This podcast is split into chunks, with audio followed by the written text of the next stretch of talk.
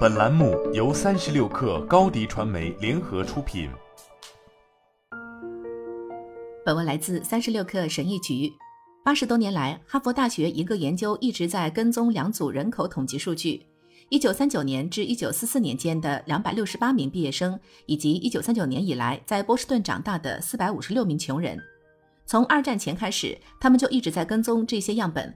对参与者进行脑部扫描，整理调查结果，并与这些人进行互动。事实上，这项研究之所以持续了这么长的时间，是几代研究人员奉献的结果。这七百多名参与者经历了将近八十年的风风雨雨，让研究人员得出了一个令人震惊的普遍而坚定的结论。引用哈佛大学成人发展研究主任、精神病学家罗伯特·瓦尔丁格的话说：“我们从这项八十年的研究中得到的最明确的信息是。”良好的人际关系让我们更幸福、更健康。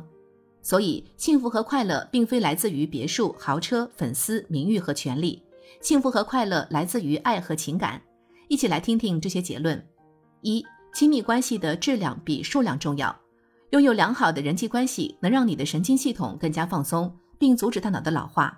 但这并不意味着你需要一大堆朋友或一段认真的恋爱关系。正如瓦尔丁格所说。重要的是你的亲密关系的质量，而不是数量。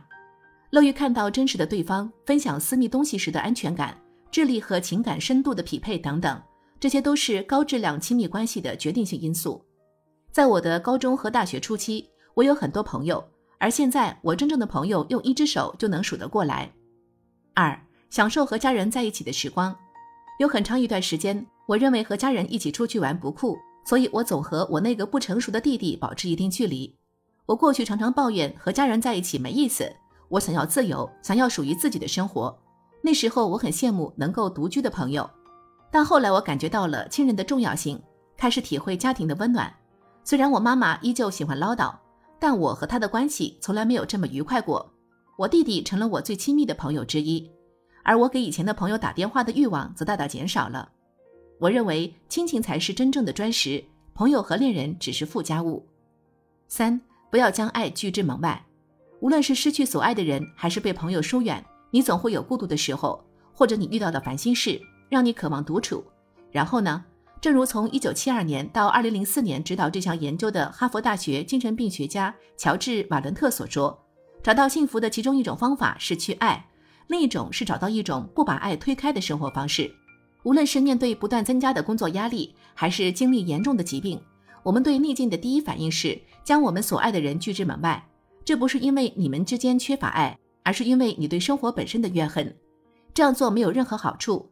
你应该把负能量投入到工作与写作中，或者向你最好的朋友发泄，或者洗个冷水澡，或者躺在妈妈的怀抱里，感受烦恼的烟消云散。亲密关系不会让问题消失，但会让这些问题变得更容易处理。这一切都可以归结为两件事。培养牢固的人际关系和增强自己独立面对逆境的意志，两者都是从爱自己开始的。努力工作，好好吃饭，每晚睡八个小时以上，学会感恩，养成良好的习惯，讲究卫生，穿着得体，练习冥想。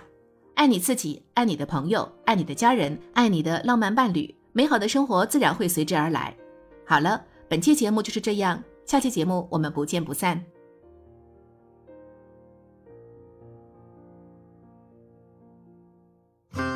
新媒体代运营就找高迪传媒，微信搜索高迪传媒，有效运营公众号、抖音、小红书，赋能品牌新增长。